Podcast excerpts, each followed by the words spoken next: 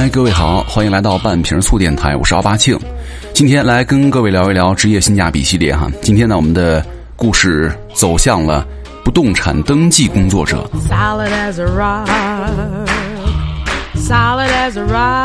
呃，这个昵称啊，就是大家一听可能觉得哦，这个不动产登记是干嘛的呀？好像没有那么吸引人。但是我想说的是，呃，听我们节目的朋友们哈，你们这个年龄段应该也是要考虑到什么？要买房了是吧？要跟房子打交道了，或者是你如果还是学生的话，迟早都得去买房嘛，对吧？所以说这个东西，我觉得干货太多了。跟房子相关的事儿，您知道吗？俗话说啊，中国只有两种人：公务员和务工人员啊。那这个主人公呢，他有幸通过这个省考，逼退了千军万马，进入到了国土所工作，成为了基层公务员一枚。那日常工作呢，就是在窗口负责不动产登记。他说，刚接触这份工作的时候啊，窗口的负责人就跟他说了，不要小看这份工作哈，窗口虽然小，责任却很大，搞不好的话呢，还能吃官司。那对于当时刚刚毕业踏入社会的他来说呢，听完心里一哆嗦呀，然后心里就害怕了。但是呢，经过了几年的历练呢，业务多了，变得从容很多哈，也没有因为什么业务的差错呀，跟大家产生过什么纠纷。但是呢，干他们这一行啊，在登记的过程当中，还是遇到了很多的故事。所以说，今天来跟大家聊一聊房子和不动产登记的相关故事。同样感谢子瑜提供的这篇文章。什么是不动产登记呢？所谓的不动产登记啊，就是中华人民共和国物权法确立的一项物权制度了。是指经过权利人或者利害关系人的申请，由国家专职部门把有关不动产的产物产权呐和变动事项记载于不动产的一些事实。这样说可能很多人觉得有点懵，是吧？我读着都有点绕口了哈。但其实每个人的生活可能会接触到这项业务。简单来说，就是房产和土地登记了。二零一五年呢，房产部门和土地部门呢合并，就形成了现在的不动产登记了。买过房子的人都知道，就算你签了房屋买卖合同，也不能够代表房子就是你的，对吧？只有到了不动产登记部门呢，办理了这个不动产证，也就是房产证和土地证，那现在就是两本证合一本了，就是不动产证，你才是真正拿到了房子的所有权。为什么没说土地所有权呢？因为土地是国家和集体的，我们只有使用权，没有所有权。第二，不动产登记背后的故事哈。接下来呢，主人公就要来跟大家分享几个他办理不动产登记当中遇到的小故事。那出于职业约束呢，以下的人物都是化名哈。他本人呢，坐标是 Y 市，属于江浙沪一带。二零一六年之后呢，房价暴涨，均价是两万左右。那一套房子下来上百万是非常正常的事情了。我们都知道，但凡涉及到钱，矛盾就一定不会少。更何况啊，是上百万那么多，对人性的考验真的不只是一点点。我们来分享第一个故事的主人公吧。她是一个在家带孩子的宝妈，小王，儿子一岁多。那天早上呢，她抱着儿子来窗口咨询，老公婚前买的房子，婚后要添加老婆为共有人，需要哪些程序？这类业务很常见呢。她一听就是呃职业性的问道：房子是不是还有贷款？如果有贷款的话，是不能够添加共有人的。她告诉我说没有，我就把办理所需的材料啊和程序都一一告知了。那还没有说完，一股不明的液体飞来，还冒着热气儿。原来是他儿子呀，没穿纸尿裤，坐在窗口上撒尿了，射程还挺远，直飙到我办公桌上。这小王一看，尴尬到不行啊，连声道歉。现在的基层公务员真的是不容易，动不动就要被投诉，你何况这尿大点的事儿，对我们自己来说自然不在话下呀。而且现在人家孩子是宝啊，家长是疼的恨不得那含嘴里，那家长也已经道了歉，孩子也不是故意的。那面对突如其来的童子尿，我依然面带微笑的服务啊！后来想想，真是佩服自己啊，真是不容易啊！可能是缘分吧，因为我和小王的年龄相当嘛，他儿子只比我儿子大几个月，又有童子尿的助攻，我们就多聊了几句，居然发现我们还是老乡。都说老乡见老乡，两眼泪汪汪，没想到我俩缘分更深，都住在同一栋楼啊！我因为工作地点呢离家有两个小时公交，为了带孩子方便呢，我租住在附近。我住在七楼，小王住在三楼。那自然呢，因为这些巧合，我们就相互加了微信，一来二去，互相串门看玩，关系越来越好。言归正传哈，在他询问之后很久都没有见他再去办理。那起初我问他，他只说老公平时上班忙，空出时间就办。那熟了以后呢，他才告诉我，原来是她老公瞒她不过啊，才告诉她房子是有贷款的。婚后呢，她老公一直每月还着两千多贷款，却没告诉她。她知道之后呢，两个人是大吵一架，这个事儿就这么不了了之了。我听了之后觉得有点蹊跷啊，一个月两千多，那这两千多块钱，这个怎么可能瞒呢？瞒她的原因又是什么呢？莫非？她连老公一个月工资多少都不清楚吗？那我是个直性子，总觉得她老公对她不够坦诚，这都能够隐瞒，指不定背后有多少秘密。这样的婚姻呢，只怕早晚会出问题。最后啊，事实证明确实如此。不过呀，当时我和她的关系并没有好到那个地步，再加上女人的自尊心，不愿意将自己婚姻不堪的一面呢让别人知晓。出于好意，我善意的提醒她，即便是有贷款，也是可以添加共有人的。只要去银行办理抵押变更的手续就行了。她和她老公商量之后呢，觉得太麻烦。她老公说：“反正房子不会跑，等以后还完贷款再加也来得及。”她逼紧她老公，就是说：“是你是不是不信我呀？”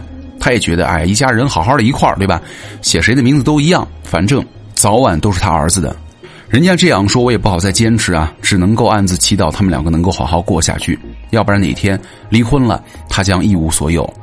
没想到还没过半年，她就因为婆媳矛盾和老公出轨闹到了离婚的地步。她这才告诉我，婚后他们的开支一直都花她的彩礼的钱，她老公的工资呢一直都是她妈保管，而且呢她老公之前已经结过一次婚了，上次离婚分了她大半家产，所以说二婚呢房子还贷都不敢让她知道，更不会加她的名字。现在打官司离婚，她才想起来为自己和孩子争取更多的利益，但是为时已晚。对于房子，她所能够分得的，只是婚后还贷和房子升值的一小部分。所以在这儿呢，也警告广大的女同胞们哈，一定要注意保护好自己的合法权益，不要觉得夫妻之间这样的斤斤计较有伤夫妻和睦。有担当、有责任感的老公，不用你说，也会自觉在婚后呢，把婚前的房产加上老婆的名字，给老婆安全感。只有那些心中有鬼又自私的男人，才会各种说辞，百般推脱了。另外啊，婚前的房产，如果你婚后加这个夫妻一方的名字，是个很简单的业务哈。没有贷款的，只需要带好本人的呃双方的身份证啊、结婚证、房产证和土地证或者不动产证，到当地的不动产登记窗口呢填写一个申请表，缴纳十块钱的工本费，就可以拿到新的不动产证。那有贷款的，在贷款没有注销期间呢，不能够添加共有人，但是如果非加不可的话，也可以去银行办理抵押变更手续。或者还清贷款，并且注销之后呢，即可添加共有人。那至于婚后购买的房产，夫妻双方写谁的名字都无所谓了，就是不管你写哪一方，另一方都是隐性的共有人。但只要注意一点哈，在共有人的方式上，就是共有方式上要留心了。这个共有方式呢，分为。共同共有和按份共有，这个共同共有呢就是平分了，按份共有呢就是一个人份额多，一个人份额少，而占有的份额呢超过三分之二的所有人是可以自行处置房产的，就是哪天不要对方把房子卖了或者抵押了，你还不知道呢。你别不信哈，下面就是例子。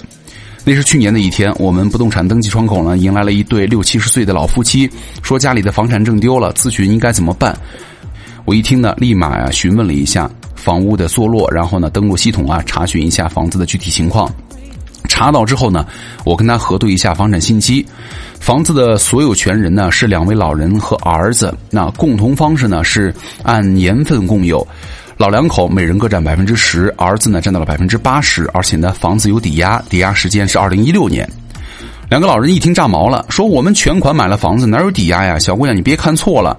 可这个怎么会看错呀？我把电脑屏幕啊抵押的界面转给他们看，他们一看傻眼了。我一想就大概猜到情况了，于是呢立马查看系统当中上次登记的材料扫描件。果不其然，房子早在二零一六年就被他儿子自行做主抵押给了银行。二老不明白，他们没有签字啊，怎么就抵押了？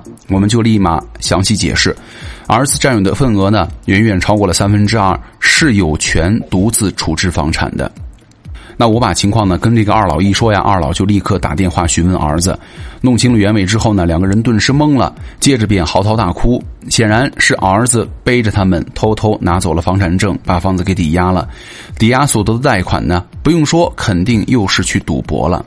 这个也正是他们所最担心的了。原来这个儿子好赌，二老一发现房产证不见了，想着是不是放在哪儿忘了呀，或者被儿子拿走了。为了确保万无一失，他们才着急过来补办。毕竟啊，儿子还没结婚，这房子是家里最值钱的东西了，是留给他儿子以后做婚房的。没想到还是晚了一步。现在房子抵押了，而抵押期限呢又快到了，别说娶媳妇儿了，怕是连房子也保不住了。看到这个愤怒大哭的两位老人呢。我感到很悲哀哈，老二老奋斗一生买的房子就这样不明不白的被儿子葬送了。啊，都说养儿防老，可遇到这样的儿子那也没有办法呀。但是这年头啊，坑爹坑妈的孩子真不少。给我印象最深的其中一位是一位叫吴先生，我和同事啊背地里议论了很久，还给他起了个外号叫橡皮泥。为什么起这个外号呢？听了故事，可能你就明白了。那天呢，我们窗口来了三个男人，一个年过八旬的老爷爷吴老，另外呢两个是吴老的儿子，也就是上面提到的橡皮泥先生，还有一位是村干部。这个老爷爷见了我们办事员呢，还没有开口，便先流泪了。我们吃惊了一下，然后急忙扶着吴老师坐下，然后安慰他说：“哎呀，老人啊，你年纪大了是吧？你支支吾吾的说不清楚。”那这位橡皮泥先生看着老父亲流泪啊，一脸尴尬，迟迟没有开口。这个时候呢，旁边的村主任开口了，说：“今天是想来反映一个问题，希望我们给出建议。”听着村主任一说，我们明白了，这个我们这个城市呢，近年来拆迁啊比较多。那吴老所在的村呢，就是其中一个。吴老只有一个儿子，他老两口一直跟儿子住在一块儿。那老伴儿呢，前两年去世了。老房子拆迁的时候呢，登记的名字是吴老和儿子的名字。拆迁之后呢，分了三套安置房。男者房下来之后呢，老人独自住了一小套，另外两套有一套给了儿子，一套租了出去。那一个月呢，有一两千块钱的租金。老人有退休金，之前呢身体还算硬朗，照顾儿子呀，照顾自己呢自然不是问题。儿子也经常过来看他，也算孝顺。所以说租金呢，他也从不过问，一直都是儿子在收。但是这两年呢，儿子娶了媳妇儿，来的就少了。那老人也理解，毕竟成家的事情多了，儿子软弱，儿媳妇又凶，只要他们一家过得好，无所谓啊。一把老骨头了，他还能活几年呢？那直到近两年呢，老人身体不好，退休金呢，光药都吃不够了，自己做饭也成问题。然后呢，就想搬过来跟儿子儿媳妇一块住。那吴老呢，简单收了一下东西，就去了儿子家。他觉得儿子孝顺，不用儿子说，他也会同意啊。没想到是儿子同意了，儿媳妇儿却死活不同意啊！天天跟儿子闹，那儿子怕老婆，碍于媳妇儿的淫威，就把住了不到一周的老父亲呀送了回家。现在大家都知道我们为什么给这个儿子起名叫做橡皮泥了吧？软弱到如此的程度，连赡养自己的老父亲都得看媳妇儿的脸色。这个吴老呢，也没想到自己儿子怎么这么窝囊啊！毕竟你是你的亲儿子嘛，自己也实在不愿意看着儿子受这个夹板气，只好窝在自己的小房子里，过到哪天算哪天。这眼看着老人的身体啊，一天不如一天，有时候连饭都吃不上。村干部看不下去了，去找到老人的儿子，建议啊，卖掉那套出租的房子，找保姆伺候老人也行。那这个时候问题来了。我们一一看那个不动产证呢，就发现了三套房子都是按份共有，老人只占百分之一，儿子占到了百分之九十九。那儿媳妇呢，显然也知道这一点，所以虽然同意卖房子，但是呢，卖房子所得的钱呢，只给老人应得的百分之一，就是即便卖掉房子，老人只有百分之一，他又能够分到多少钱呢？所以说，村主任就只能够带着老人来询问我们工作人员，看看是否能够重新划分份额或者改变持有方式。听完了，我们也很无奈啊，我们也很想帮助这个老人，但是呢，房产一旦登记就是继承的事实，是没法改变份额的。那这样的情况下，只能够靠法律来解决了。所以说呢，在此我们也提醒各位老人和父母哈，在房产登记的过程当中呢，父母和子女共同为房屋所有权人的。那共同的方式呢，最好还是要选择共同持有，尤其是什么安置房，父母大可不必给儿子过多的份额。退一万步说，就算有一天你这个父母过世了，对吧？那房子早晚都是你儿子继承啊。你何必在意这个活着的时候你多给自己这个保障呢？按照现在的国家政策，继承房屋既不收遗产税，也不收公证税。那在我们这个地市呢，是由政府出钱为百姓们提供公证服务的。那百姓们只需要免费公证之后，交上八十块钱的登记费，便可以把房屋老人所占的份额呢过户到子女名下。那对于未成年的子女呢，买房子的时候也最好不要加孩子的名字，以免孩子长大你再买房就是二套房了。那付的契税啊和贷款利息多不说，还可能会导致自己辛辛苦苦攒钱挣的房子呢一不留神被白眼狼拿去挥霍了，对吧？另外呢，提醒各位哈，平时呢记得收好自己的身份证啊、结婚证、房产证、土地证等各类的重要证件和复印件，以免被拿走了，然后呢对自己造成不可预测的风险。现在我们国家的经济发展呢，买卖房屋已经成为了很普遍的一个行为了。但是呢，普通百姓作为消费者购买的商品房大多都是预售的，也就是期房。而期房呢，有一个很大的缺点，就是一旦楼盘烂尾或者开发商失了良心，一房多卖，将会直接损害购房人的权益。这样的例子还真不少，尤其是二零一六年的我们市的房价暴涨前后呢，小叶就是其中一个了。小叶是个九六年的东北小姑娘，毕业之后呢来外市工作。那父母不愿意让女儿一直在外面租房子，而且呢女儿工作稳定，以后留在这个城市的可能性很大，所以说便张罗着给她在这个城市啊买一个房子。刚好那个时候我们这个城市的房价刚刚开始涨，那担心以后呢涨得更多。小叶的父母呢看了很多楼盘，最后选了一个价格相对便宜的期房，交了首付。谁曾想，交了首付没到半年，房价就猛涨。那小姑娘呢，暗自庆幸自己搭上了低价的末班车，却被告知自己购买的房屋被开发商单方面撕毁合同了，并且呢以更高的价格卖给了别人。虽然开发商同意以违约为由呢，按照合同赔偿，但是呢，约定的赔偿金额远远赶不上房价的涨幅。那最后无奈呢，只好走法律途径来解决。出现了以上的情况呢，主要是因为啊，消费者购买的预售房屋只能够根据与预售人定的预售合同享有债权性质的请求权，并不具有排他的效益。那开发商呢，作为撕毁合同的一方，往往是经济上的强者。而相对人呢，常常是弱者。购房人呢，无法防止预售人把房屋以更高的价格卖给别人，那就这属于处于弱势地位的购房人没有办法取得指定的房屋啊，嗯，只能够拿点赔偿款，对吧？那其权益呢，没有办法得到有效的保护。但是呢，这样的情况它并不是不可避免的。为了保护购房者的合法权益呢，我们国家早就推出了不动产登记预定的制度，哈，物权法呢也有明确的规定。是鲜有人知晓并且履行的。这个预告之登记呢，是指当事人在签订买卖房屋或者其他的不动产权的协议的时候呢，为了保障将来的实现物权，而且呢，按照约定可以向登记机关申请预告登记。就是通过这个预告登记制度呢，购房人将其请求纳入到了预约登告登记。使这个请求权呢具有物权的排他效力，那确认呢预售人一方违约了，什么违背了预告登记内容了的处分呢？它这个是无效的，那就可以确保你买的这套房子最终就是你拿到手的啊。刚才那些是太绕了，就是你可以去相关部门的去登记一下，我这个房子已经交了定金了，你不管后面怎么怎么变，你违规这个是无效的，这个房子它就是我的了。那如果在商品房的预售中呢，购房者就可以。就尚未建成的住房进行预告登记，以制约开发商把已经出售的房屋呢再次出售或者抵押啊。这个预告登记所需的费用不多，八十块钱也可以办理啊。那特意提到这儿呢，就是希望能够引起大家的重视。对于购买的期房呢，及时到不动产权登记部门去办理一个预告登记，在以后呢少出现这样的案例的话，那对吧？那我们这个说这个事儿也算功德一件了啊。最后呢，再说的一句哈。买房子是个大事儿，尤其是一些一二线的城市，需要和几家之力呢，才能够凑齐一个首付。所以说，大家在买房的时候呢，一定要慎重了。尤其是二手房购买之前，多去不动产登记机构呢查询清楚了购买的房屋的基本情况，多了解一些登记制度和流程，这个是不会错的。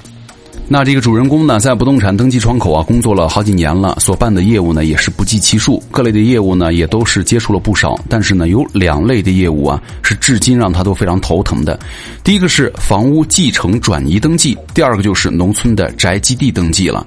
因为这两项业务呢耗时长、程序多，暂且不谈。最难的就是纠纷很多，也就是发生故事最多的两类业务了。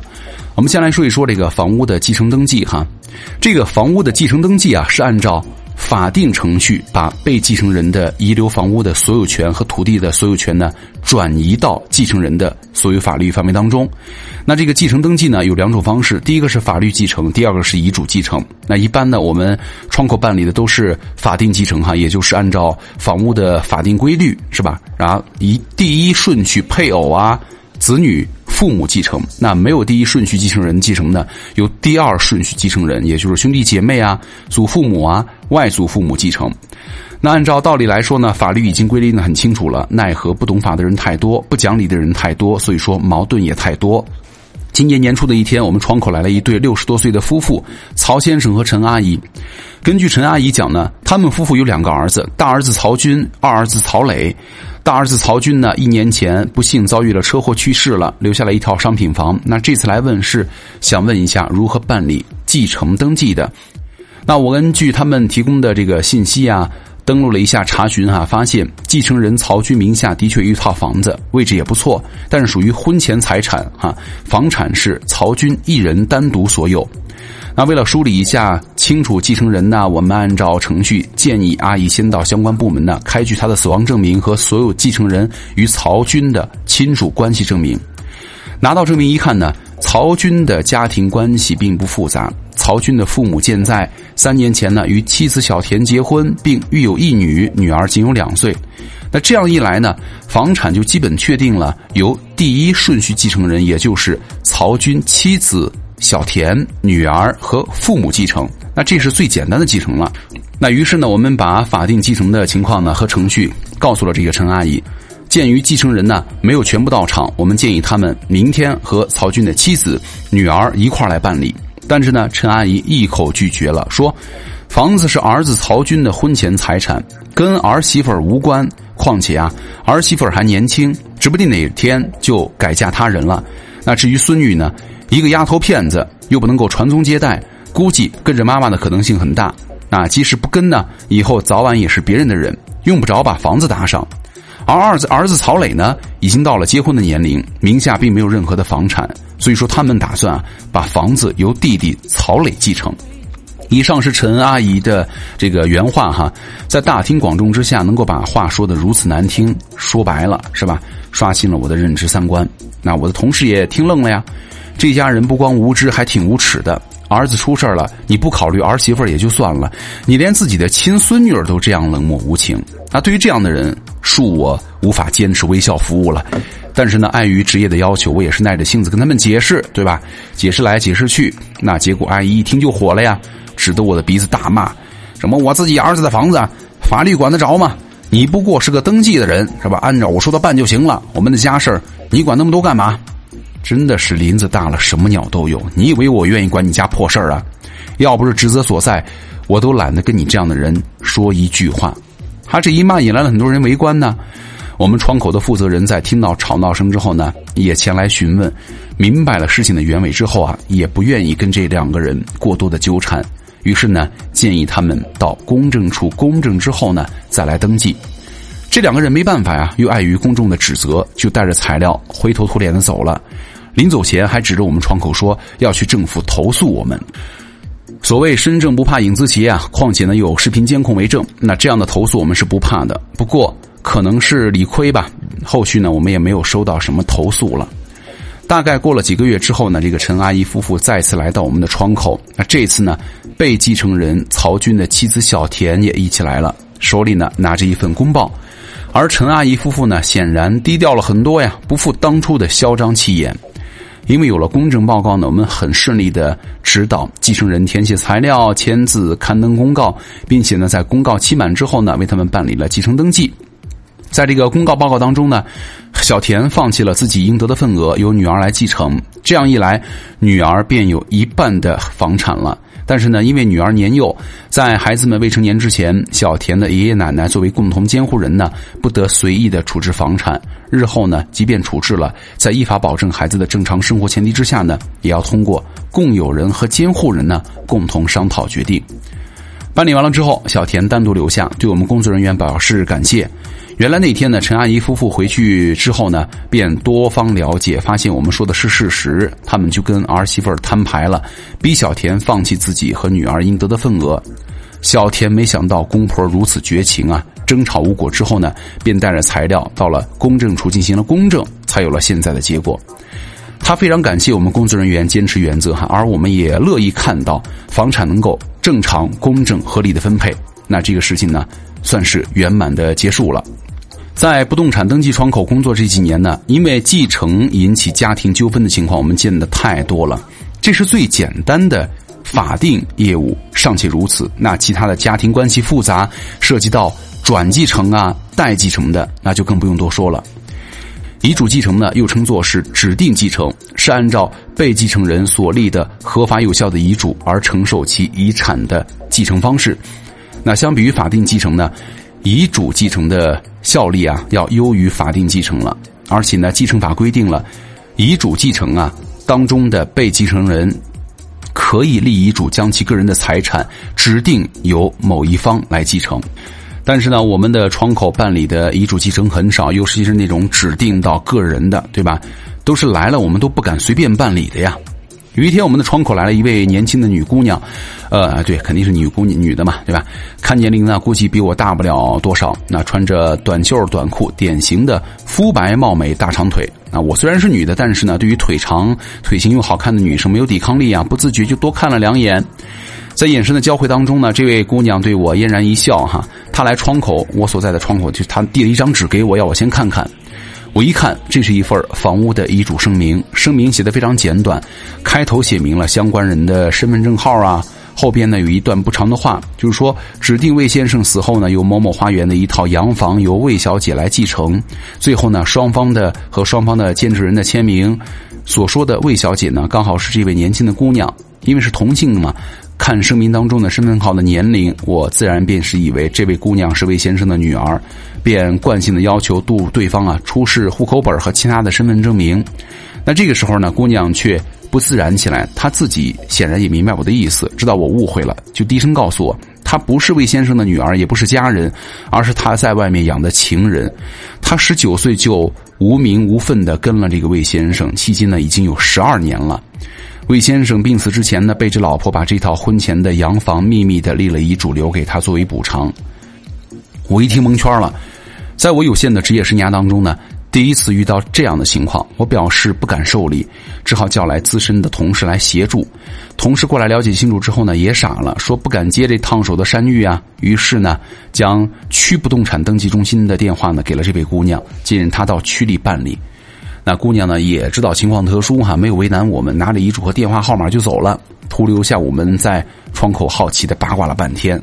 不要窥探了女人的好奇心哈，八卦起来什么都能听到。那区里的不动产登记人员呢，都是我们分局的同事嘛，打听个事儿还是很容易的。那一路打听下来啊，发现事情远比我们猜测的还要狗血。据说那位魏先生呢，不只是立了一份遗嘱，在给那位年轻姑娘立下遗嘱之后呢，大概是又后悔了，又立了一份遗嘱，把那套洋房啊留给了自己的儿子。那法律规定呢，遗嘱是可以撤销、变更自己所立的遗嘱的。那对于立有数份的遗嘱呢，且内容相抵触的，以最后的遗嘱为准。那这样一来，魏姑娘手里的遗嘱那就作废了，连同作废的，只怕还有她十二年的青春啊！对吧？十二年呢，各位，一个人又能有多少十二年？而且一个女人一生当中最靓丽的十二年就这样没了啊！我无法想象她知道还有一份遗嘱的存在的时候是怎样的心情。那对于这位魏姑娘呢，不想做过多的评论哈，只是那个魏先生，我猜测他肯定知道这些法律条款的。那如此对待一个自己陪伴了这个他陪伴了他十二年的女人，是吧？我觉得这个不太靠谱了，对吧？另外呢，在这儿也提醒各位，对于不动产需要继承的朋友们，不管是法定继承还是遗嘱继承，最好先到公证部门啊进行公证。公证之后呢，再到登记部门办理继承。那尤其是遗嘱继承，如果是私下订立的遗嘱呢，应该有两个以上的见证人在场当场签字。然后呢，最安全的还是在遗嘱人活着的时候呢，到公安机关办理。公安部门见证之下形成正式的法律文件，才是最高有效力的遗嘱了。现在呢，我所在的政府呢，为了减少继承登记的风险，由政府出钱免费为大家去办理公证服务哈。即便不免费，那公证一下也花不了多少钱，毕竟和一套房子比起来，对吧？这点钱不值一提呀。最后呢，再来说一说一些大家问的很多人的疑问哈。第一个。如何看出来房子是按份共有还是共同共有呢？回答啊，主要是针对购买安置房和二手房的情况，在不动产证上呢，共有情况一栏会写清楚，这个是按照按份共有啊、共同共有还是单独共有。那么如果是按年份共有的话，按份共有，不动产登记的第二页附记会标明个人所占的具体份额。那如果是购买的商品房，则是在窗口办理登记填写登记申请表的时候呢，由共有人一起自行决定持有方式的份额。那如果你可以翻一下你的房产证看一下就行了。第二个问题说，对于婚前房产和婚后加了配偶的名字，如果离婚了，这个应该怎么分配呢？那新的婚姻法出台之后，对于婚前的房产，婚后加了配偶的名字，出现了纠纷的房屋应该如何分配呢？有一些具体的情况。第一个就是，不管婚前婚后，如果由父母出资买的房，登记在子女名下的，则认定作是个人财产，不属于夫妻的共同财产。第二个，婚前没有贷款购买的房子，登记在你自己的名下的，属于你个人的财产。离婚的时候呢，不进行分配，而且啊，婚后不与配偶商量自行处置房产也是合法的。那配偶要想追回房产的话，法律不予支持。第三，婚前没有贷款买了房子，婚后房子升值的部分呢，与配偶是没有关系的。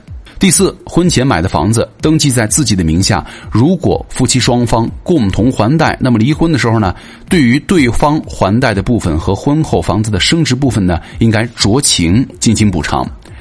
然后还有一个问题哈，呃，期房预告登记需要哪些材料呢？回答就是这个不动产登记的申请书啊，申请人的身份证明啊，比如身份证、户口本、结婚证啊，和已经备案的商品房的预售合同啊。这这样有备注哈，预售预购的商品房啊，买方在办理了预告登记之后，也可以用于抵押贷款。最后一个问题，买房有贷款的，在贷款还清之后，要及时到银行办理抵押注销登记。那抵押注销登记需要哪些材料呢？刚刚也说了哈，不动产登记证书啊，申请人的身份证明啊，呃，不动产证啊，不动产登记证明啊，也叫做这个他项产权证明哈。那抵押销了之后呢，可以添加共有人，那但是呢，只有添加配偶无需交税，那添加家人呢或者亲属就属于房屋赠与了，需要签署赠与合同，并且缴纳赠与税了。啊，今天这个房产登记、不动产登记的这个内容呢，很多东西我读起来也是有点这个一头雾水，有些地方哈。但是呢，还是提醒大家，这个买房子嘛，毕竟是大事儿，牵扯到双方的事情，还是要小心谨慎一点我们去正规部门去多去咨询一下，总归是没有错的，对吧？行，以上就是今天半瓶醋的全部内容了。我是奥巴庆，咱们下期见了，拜拜。